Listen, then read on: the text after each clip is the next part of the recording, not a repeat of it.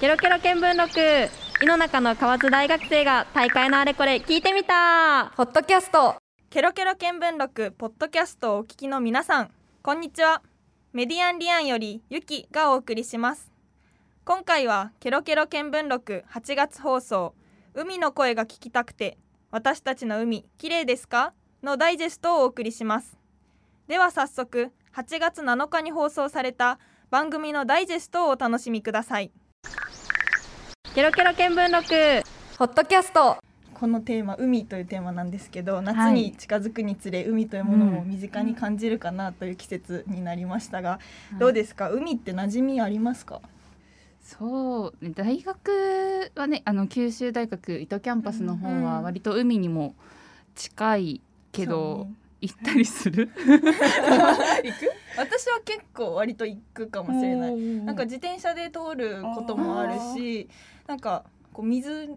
触りたい。ってなると意外と海近いといいなと思って行くとか、私がもともと兵庫県出身で、まあ、海がある県なんだけどあんまりそういう海に行くことがなかったから、まあ、旧大来て嬉しくてそういう だから結構1年生の時から行ってるかもしれない。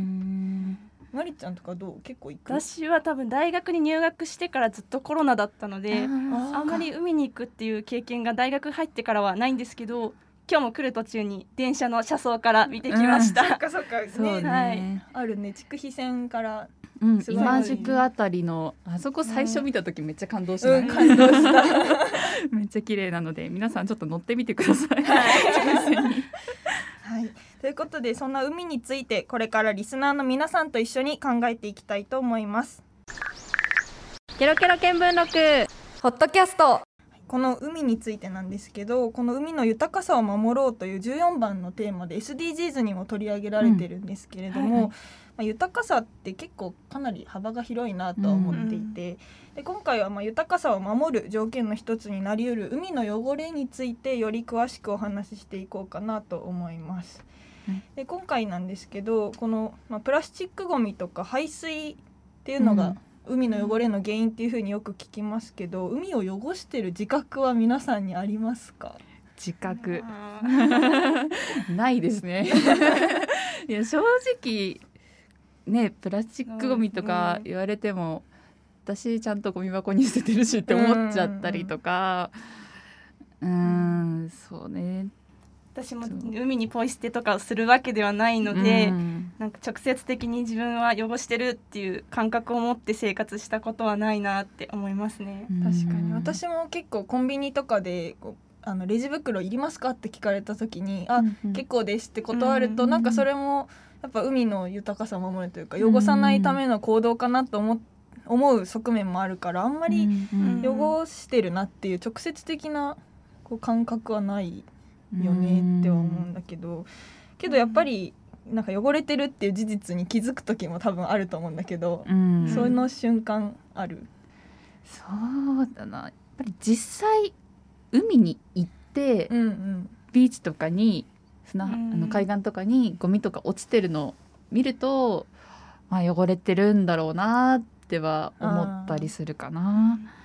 確かに砂浜とか歩いてても足に刺さっていたってなったりする時あるじゃないですか。うんうんああいう時ってああ私たちが流してきたものなのかなとかちょっと思ったりしますなるほどね。ね。なんか私は結構海じゃないところから感じることが意外とあって、この間本屋さんに行ったら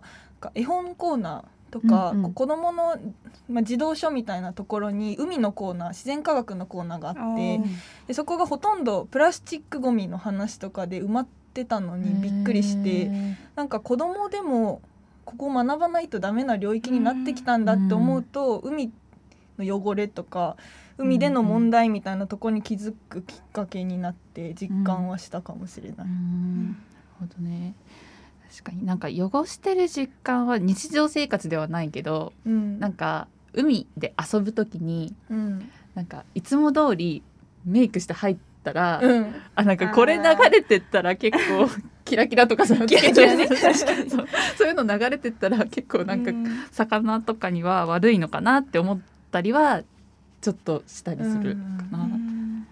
なんか今の話聞いてると海に行っって何か感じることが多いのかなっていう感じだけど、まあ、意外と海に行かない人もいるし、そういう人たちは、まあ、意外と実感が湧かない問題なのかなっていうふうには思うよね。ケロケロ見聞録。ホットキャスト。私たちが海の豊かさを守る価値必要性っていうのはどこにあるかっていうとこ聞いていきたいんですけどどうですか、うん。そうなんかさっきインタビューでもおっしゃってた綺麗な海っていうのを、まあ、なんか残していくみたいな、うんそういうのはすごい価値としては一つあるのかなと思ってて、まあ、さっき冒頭でも出たその今宿の海とかすごい今見て綺麗だなって思うし、なんか初めて見た時のすごいわすごいなっていう感動とかもあったから、なんかそういうのをやっぱりなくなってしまうと、あれがすごいなんか汚くなってしまうとそれはちょっと悲しいなってはう、うんん思うかな。私は結構あの、まあ、食べ物好きで海鮮とか大好きだから、なんかそういう魚が食べれなくなってしまうのは悲しいなって大神さんもおっしゃってたけど、まあ、そういう現状になってしまうのは避けたいから守りたいと思うし、あと私は個人的に水族館がすごく好きなので、あそこにいる魚たちを守りたいなって思いは、うん。まあ、少なからずあるから。そうね。まあ、そういうところで私は守る価値みたいなのを見出してるかなっていう。私も魚っていうところは大事なポイントかなと思ってて、うんうん。まあ綺麗な魚ってたくさんいるじゃないですか、うんうんで私がアルバイトで結構お魚に触れ合うというかお魚を使ってるバイトしてるんですけど、そこですごくカラフルな可愛い魚とかに出会うことが多くて、例えばあの糸よりってご存知ですか？糸より聞いたことはある。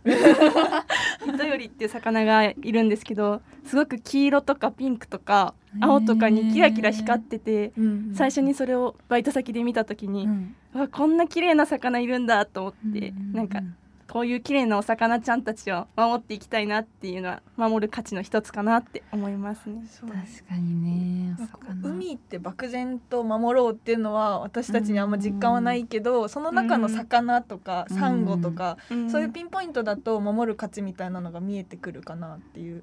ところかな。確かに。ううんんまあ、なんかそういうまあ魚を守るとかそういうところのためにどういう行動が取れるのかなっていうのを聞きたいんだけどどうですか、ありますか？私はちょっと今回この収録をするということで なんかどんなものがあるのかなってちょっと調べてたんですけど、なんか一つ目がそのさっきもサンゴの話あったんですけどうん。サンゴに優しい日焼け止めっていうのがあって、なんか日焼け止めに含まれてる成分がサンゴに悪影響を及ぼすっていうことで、そのそういう悪影響を及ぼすような成分を含まずに紫外線をブロックするっていう製品で、これ開発のなんか段経緯みたいなのを調べたらすごく素敵なストーリーがあってお開発者の方が海で市販の日焼け止めを使ってたみたいなんですけど、うん。それを見たダイバーさんが「サンゴ死んじゃうよ」って言われたらしくっへてー。それをきっかけに自然にも人の肌にも優しい日焼け止めを開発しようっていうことでできたみたいなんですよ。えんひなこちゃん見たことある？いや見たこと。なんか意識して見たことないから、うん。もしかしたら目には入ってるのかもしれないけど、でも確かに日焼け止めって肌を守るためでもあるけど、うん。肌に負担もかかるじゃん人間でも。だから、確かにサンゴとか海の生き物とかにもまあそりゃ人間に負担がかかるんだから、負担かかるだろうなって今ちょっとハッとした、うん。うん他にまりちゃんある？のあれですかね行動というか。行動のうん。2つマークがあってそれを見つけたんですけど、はい。1つ目が MSC 認証マークっていうマークでうん。この MSC っていうのが海洋管理協議会、マリン・スチュワードシップ・カウンシルっていうところの ロゴマークなんですけど、うん。これがいある特定の条件を満たした魚だったり貝とかの海産物の製品につけられるものでうん。例えば魚の切り身だったり明太子とかちくわなんかについてるものらしいですね。うん。うん。でもう一つのマークが ASC 認証マークって言ってうん。これはさっきのの仲間なんですけど水産養殖管理協議会アクアカルチャー・スチュワートシップ・カウンシルの認証制度でしてこっちはうん。天然の水産物じゃなくて養殖による水産物を認証する仕組みでうん。むきエビとかサーモンとかについているうん。マークになってるみたいで、このマークこれらのマークが一般の消費者だったり海の環境保全を間接的に支援して、そういう取り組みをに力を入れている漁業者も後押しするそんな素敵なマークみたいですね。ということはそういうマークがついてるものを私たち消費者は買うようにしたら間接的にだけど海を守れるっていうことになるのかな。そうですね。ね。確かになんかフェアトレードのマークとかはうん。結構だいぶメジャーで、うん。見たことあるなっていう気がするけどそのくらいなんか広まってそれをちょっとでも意識するようになったら、うん。ねもっといいのかなっていうのは思った。まあ、そんなマークとサンゴの日焼け止めを教えてもらったんですけど、それを実際に使ってますか？使うところまで行動まで移せてますかっていうところはどうですか、うん。私も調べるまでその存在知らなかったので、うん。もしかしたら知らず知らずにっていうのはあるかもしれないんですけど、うん。多分意識して行動はしてないですね。うん。なかなかね私もそこを気にして買い買い物したことはなかったかうな。ん、私も全然まず知らなかっうんたし、うんまあ、目に入ってても多分気づいてないとか意識してないとってところなんだけど、まあ、そういう行動に移すためにやっぱり私だったら、まあ、そういうこのマークとかを知るような、まあ、私は大学に今所属してるから大学でそういう授業があったら気づくきっかけになるなとか思うんだけど、なんかそういう行動に移すためのきっかけになりそうなことで考えることある？きっかけね。難しいよね。やっぱきっかけ。うん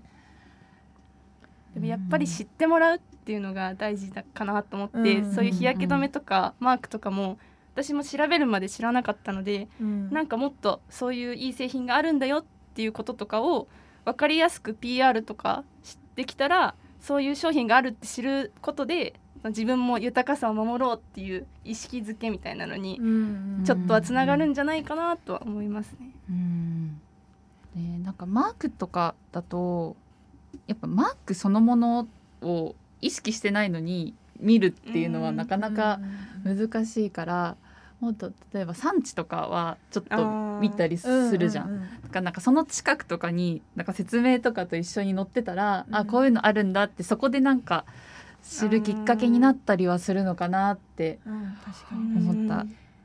地産地消今の話だと地産地消の話とかにもつながると思うんだけど、うん。それってこう昔は当たり前じゃなかったと思うんだけど、うん。それがうんこう次第に人々の中に浸透してきて当たり前の状況になってきてるから、まあ、そういう状況を海のこの守る活動の中でも定着させていったらいいのかなっていうのは私はすごく思います。うん。けどまあその一方でこの、まあ、なんか環境問題とかこう海の問題とかって人の意識でこうちっちゃい行動をしっかり自分で起こしていくことがこう守ることにつながりますみたいな、うん本当に意識程度の意識レベルのところからの議論が多いんだけどうん。なんかそれって本当にできるのっていうのは大きな疑う問ん。としてあって、まあ、私たち一人にできることってすっごい限られてるし、うん。どれぐらいの影響があるのかもわからない中で進めていかないといけないっていうとこなんだけど、こういった大きな海とかの社会課題に対してどうやって向き合っていけばいいとかここはもっと改善しないと解決につながらないよみたいなところを考えたことありますか？うん。難しい問題ですね。うん この番組でもいろんなその問題とかを取り上げてきて、やっぱりこういう場で取り上げるから私たちも考えるけど、うん。やっぱ日常から考えるってすごい難しいしうん。なんか、まあ、私たちこのラジオを作る上で私が感じるのはやっぱ面白いことと必要なことというか、うん。大事な世の中にとって大事なことを、なんか両立するのってすごい難しいなってうん思ってて、なんか知らないとでもやっぱり意識もできないし、うん。行動にもももちろん映らないから、なんか面白いことと どうにかしてあなんかこじつけるじゃないけど、うん。なんかそういうのはまあなんかこれはこういうなんかラジオをやってる側のあれかもしれないけど、なんかそこは必要だなって、ううん。んちょっと思ったりはする。今結構課題との距離が遠いというか、うん。課題は課題みたいな、うんエンターテインメントとか娯楽は娯楽みたいな形でうん。分かれてる側面もあってとっつきづらいとこはちょっとあるかもね。うん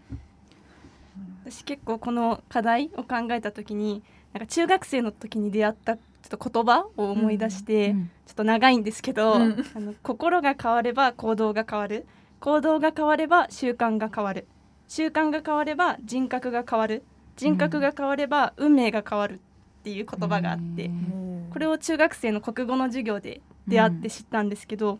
この言葉をパッと思い出して意識をするだけではもしかしたら変わらないのかもしれないんですけど心意識を変えないと行動には移せないよなって思って、うん。だからまずは自分の意識を変えて行動を変えることで、こう習慣が変わってこう海の問題とかもそういう海の運命みたいなところが最終的には変わっていくんじゃないかなって思うので、まあまずはとにかく意識かなって私は思いましたうね。ん。意識に関してはなんか私は本当に思うとこがあって、うん。意識を変えようっていう前にできることが本当にあるかなっていう先にこううん。意識を変えましょうっていうのだけ出てきてるけどそれよりも前にすることは本当にあって、まあ、例えば今回の海の話だと、まあ、一冊本読めばある程度の概要が分かったり、うん。一個のテレビ番組見るだけでかなり変わると思うんだけど、うん。結構そういうのする人は少ないというか。ね。うん。まあ、だからその、まあ、今回の場合海のやつで調べてみると、まあ、完全にマイクロプラスチックとかをゼロにするのは無理だとか、まあ、その CO2 が増加したせいで海が酸性化してこういう生物とかにも影響を与えてるとか、そういうのって意外とわかるんだけど、うん。それを知らない前提で行動したり、こう議論したりしてしまってるっていうのは、うん。まあそれは意識変わらんよなというか、うん。分からないのに自分は今どこにいるのかも分からないし、うん。自分がその立場から何ができるかも分からないのにうん。議論を始めてる、意識の問題だっていうのは逆にそこは問題かなと思ってて、確かにね。それは私的に意識意識っていうののうんちょっと違和感を感じる部分うんかな。なんか意識持つか持たないかの段階にいる人ってすでにその問題に興味を持ってる。ある程度興味があるっていうことだと思うからうんその意識よりも前の段階って今うんゆきちゃん言ってくれたのはすごい重要というか難しいところだなって思ってうん。でもなんかそれこそさっき言ったちょっと他のものと結びつけるっていうのがやっぱりなんかまず一歩になるのかなと思ってプラスチックの袋とかうん。もうあれみんながそれ意識し始めたのはあれが海汚したものになるからうん。減らさなきゃいけないっていう風に意識し始めたのはみんなが興味あるお金ってものと結びついてるからじゃん。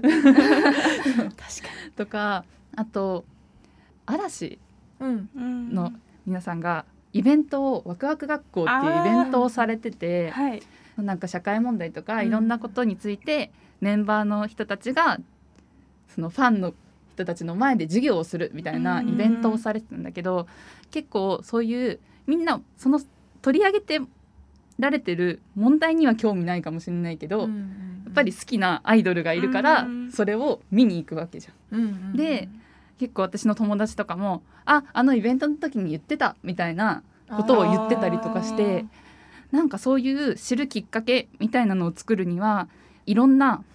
ものと結びつけてフックを作るじゃないけど、うんそういうのってすごい大事なんだなって、うん、思った。他のこととつなげるっていう点ではなんかうん。最近だと SDGs がこうビジネスにうまく活用できるみたいな話もあって、まあ、そそのビジネスからこう入ってくる人もいるだろうし、やっぱりその人が変わる消費者がそういう商品を選択するっていう前に、まあ、私的にはもっと強制力とかを持った例えば炭素税みたいな形で、こう会社に何か負荷をかけた状態で商品をせん、うん。商品を絞っていくというかその選択しかできないような状況をあえて作るのも、とかまあ、そういう状況を作らないと極端には変わらないのかなとは思ってて。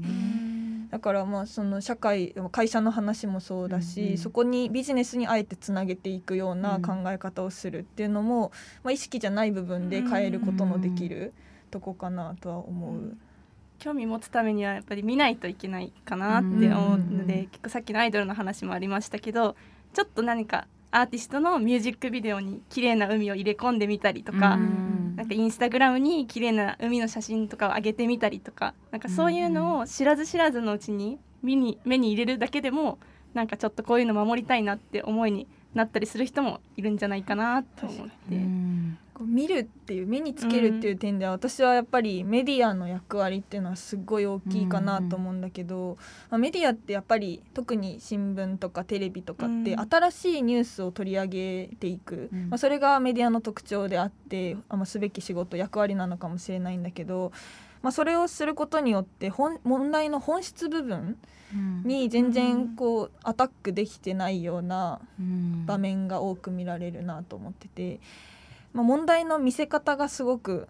議論されるべきかなっていうのは私の中ではすごく思ってるんだけどっていうのもその大神さんにインタビューした時に大神さんおそらく、まあ、長期のススパンでうん。この活動したらきっと海がこういう状態になるからうん。この活動するんだっていうのが分かってしてるけど私たちそういうのまあなんか前提条件みたいなのもないし、うん。調べてもないっていううん。さっきの問題も挙げたんだけどそういうとこがあある人にとっては、まあ、なんかなんでししてるんだろうとか、うん。本質が分かってないのにじゃあどうやって何それがどうつながるのかが分からないってなってしまうと、課題解決意識も変わらないし行動にも移らないのかなと思ってて。ってなるとそこでやっぱり私は今メディアも勉強してるから、うん。メディアの役割って大きいかかなって、うん本質にもっと迫るような番組であったり記事っていうのが増えないと、まあ状況がわからない。知ることができない、からそこの変化っていうのももっと大事にしていきたいなとは私はめちゃくちゃ思う。この番組がなんかそういう番組にできたら 素敵ですよね。そうそう本質ってやっぱ知るためには自分も調べないといけないし、でそれが発信された後に考えてもらうきっかけとかさっきひなこちゃんが言ってたフックみたいなものをたくさん散りばめる必要はあるのかなとは思うかな。うんなんかやっぱり意識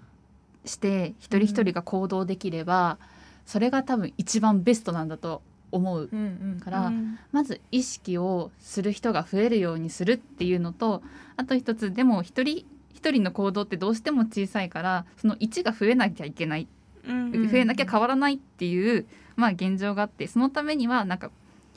無意識のレベルでできるような環境に社会がなっていくっていうのもこのなんか2本で同時に進めていかなきゃいけないのかなって今の話を聞いて私は思いました。ケロケロ見聞録。ホットキャスト。ここまでお送りしたケロケロ見聞録ポッドキャスト。お楽しみいただけたでしょうか？ポッドキャストで私たちに興味を持ってくださった方はぜひケロケロ見聞録の本編もお楽しみください。ケロケロ見聞録は毎月第1日曜日の夜10時から11時まで放送しています。ここまでのお相手はメディアンリアンよりゆきでした。Love FM Podcast. ラブ f m のホームページではポッドキャストを配信中。スマートフォンやオーディオプレイヤーを使えばいつでもどこでもラブ f m が楽しめます。ラブ FM.co.jp にアクセスしてくださいね。Love FM Podcast.